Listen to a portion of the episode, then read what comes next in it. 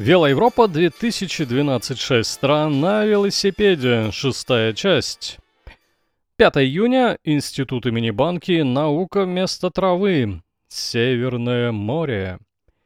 Уезжаем до 11 утра, такой здесь чекаут. Дождика пока нет, но пакуемся по полной от ветра и этой мерзкой сырости. Сегодня доехать бы до Ден Хаак, Гааги. Выезд, конечно, тяжелый из города, петляем ужасно сильно. И, наконец, город нас отпускает, но берет дань. В душе я забыл свои любимые часы Кассио. Да. Ну, выяснилось это, правда, через 60 километров, но в любом случае, пора бы их, может, уже и заменить на что-нибудь хорошее. Идем по дороге хорошо, погода в этот день нас не мочит. Проехали город Лейден с его огромным университетом и здоровенным музеем машин. И вот около шести вечера мы уже в Гааге. Город, конечно, гораздо приятнее Амстердама. Трава тут не в почете, и все сидят на науке. Профессора на байках, студенты на великах, госслужащие на тех же двухколесных транспортных средствах. Движение адское, именно велодвижение. По правилам, мешкать нельзя, просто задавят. Пока едем по пригороду, видим большое количество велоспортсменов. А вот с десяток человек в одинаковой форме. Местная сборная, что ли? Останавливаемся около кафешки, здесь бесплатный Wi-Fi. Андрей пытается вписаться к барменше, а я ищу хостелы, тут их аж пять штук. Три в центре и два на самом берегу Северного моря. Вокруг снуют студенты разных возрастов, цвета кожи и национальности. Довольно много, кстати, русских. Некоторые с родителями, кто-то самостоятельно поступает в один из местных университетов, а может быть там и учится. Ну да, мы же в городе, где куча тех самых европейских высших школ, образование в которых не только модное, но еще и котируется по всему миру. А нам сейчас нет до учебы, пожевать бы чего, да на ночлег устроиться. Решаем ехать к морю, хостел 5 минут от берега. Самый лучший пока что, в котором останавливались. Очень дружественный товарищ нас заселяет десятиместный номер. Дает советы, где перекусить и где поставить велики. Мы быстро устроились и пошли здороваться с Северным морем. До берега, правда, было недалеко, минут шесть по небольшой улочке, на которой уже закрылись все магазины и работают лишь арабские кебабные кафешки, ну и пара ночных мини-маркетов. Мимо нас в обратную сторону идут босые серферы в гидрокостюмах. Парни и девушки со здоровыми белыми досками. У них белоснежные улыбки и милированные от солнца и морской соли волосы. Все они довольные и усталые, думают о чем-то своем. И глаза выражают что-то известное только им самим. А мы берем местного хлеба, пакет ветчины, пару бананов и бежим на закат. Берег Гаги — это самая западная точка на Земле, в которой я пока что был. И вообще не планировал оказаться на Северном море. Берег обширный, застроен весьма недавно. Слева стоит пара больших ветряков, и посередине на широкой полосе песка стоят кафе и рестораны. Справа строится отель-ресторан типа «Поплавок», который выдвигается на сотню метров моря. Закатные облака уже краснеют, и солнце минут через 10 сядет в воду. Мы располагаемся прямо на пляже на ракушечнике. Он сухой, в отличие от песка. Пьем белое вино, чуть-чуть джина, смотрим на корабли, проплывающие в море, серферов, пытающихся встать на слабую волну. Кидаем крошки чайкам, бакланам и еще каким-то морским птицам. Я много снимаю моря, солнца и неба, а потом останавливаюсь. И мы просто сидим и смотрим, как заканчивается этот день. Вот уже темнеет, не холодает, а просто сырость усиливается. Собираемся обратно.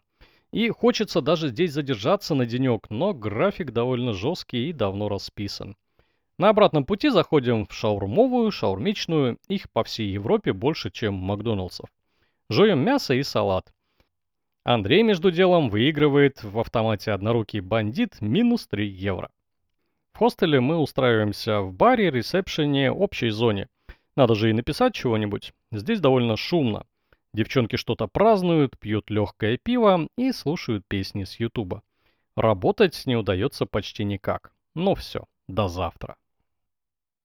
И вот здесь небольшое отступление по поводу дописывания отчета. Я его остановил в 2013 году и через 6 лет, в сентябре 2019 года, я продолжил его писать. Конечно, вы можете прочесть полностью и посмотреть все фотки из этого а, путешествия на форуме Винского. Ссылка в описании к подкасту.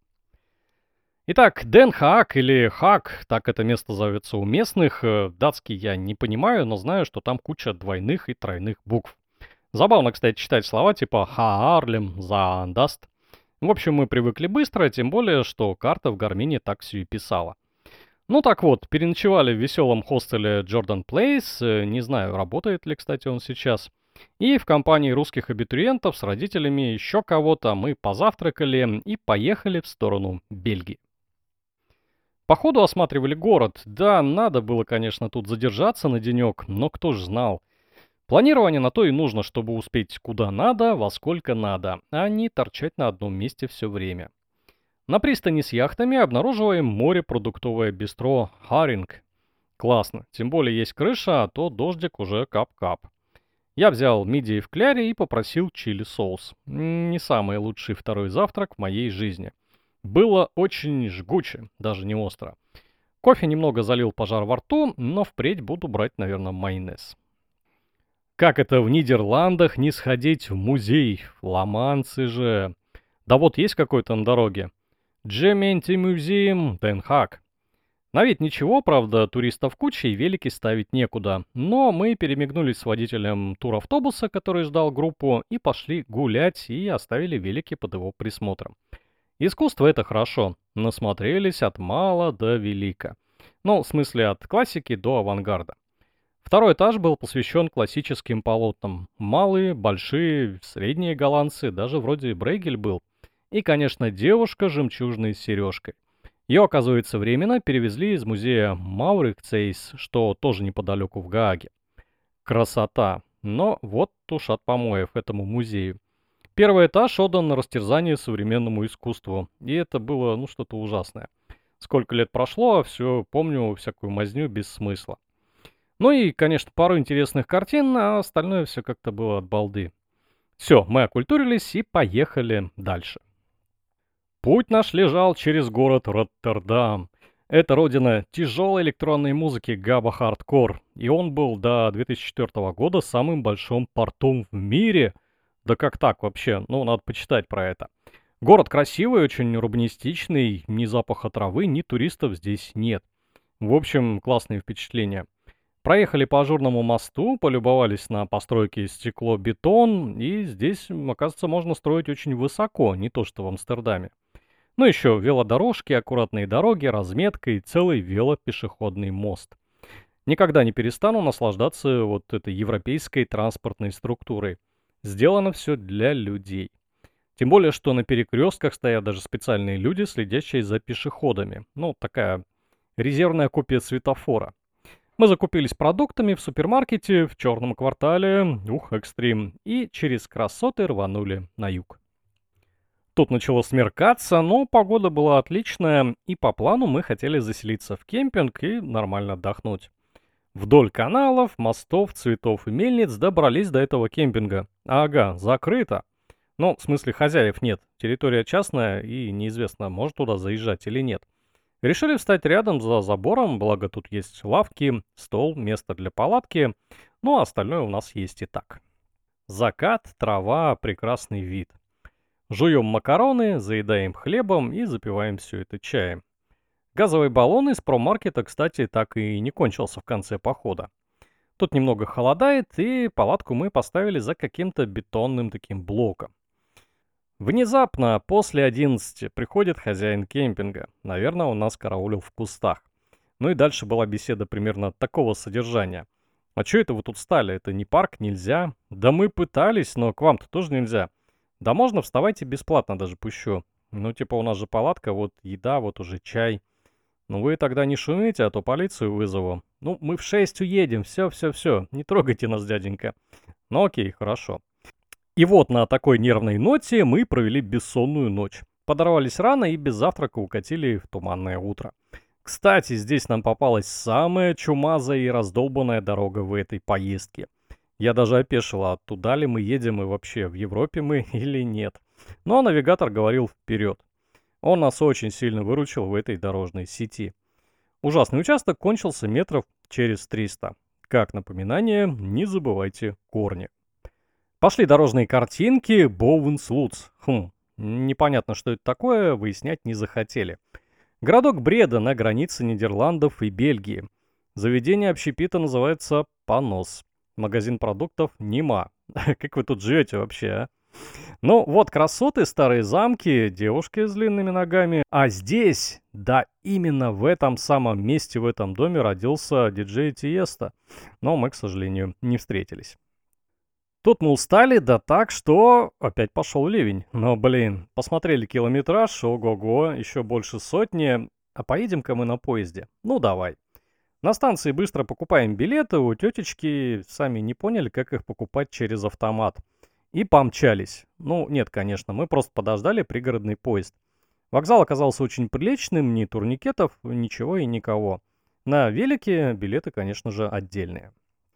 Так, приехали. Где это мы? Не Антверпен, нет еще Розендаль. Пересадка у нас точно. Еще час ждать, но все же не ехать самим. Поглядели на перрон, я нашел газету «Метро» и купил Кока-Колу.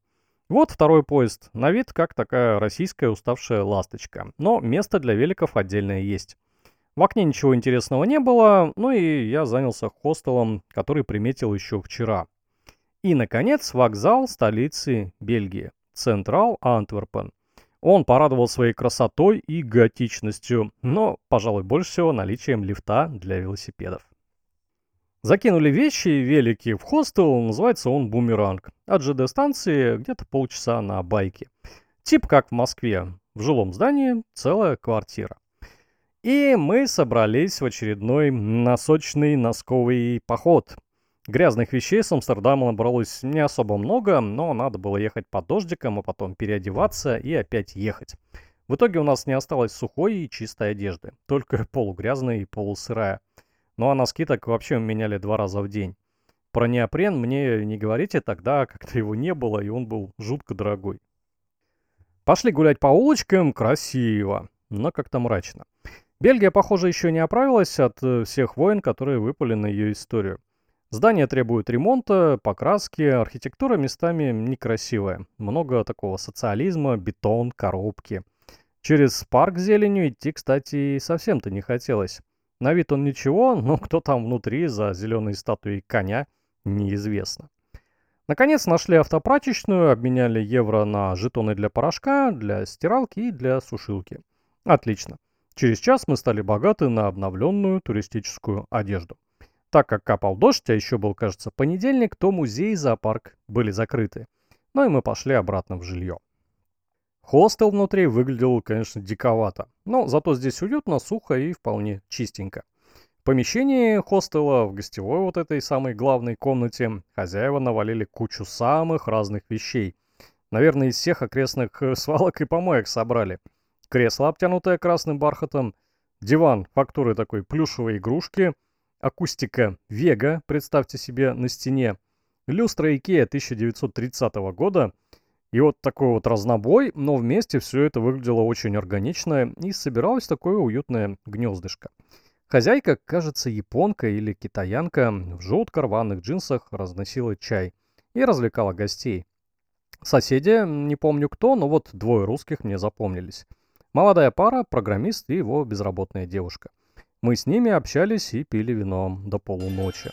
Андрей раздобыл их где-то в ближайших магазинах. Ну, короче, спать не хотелось, но улеглись мы примерно часа в три.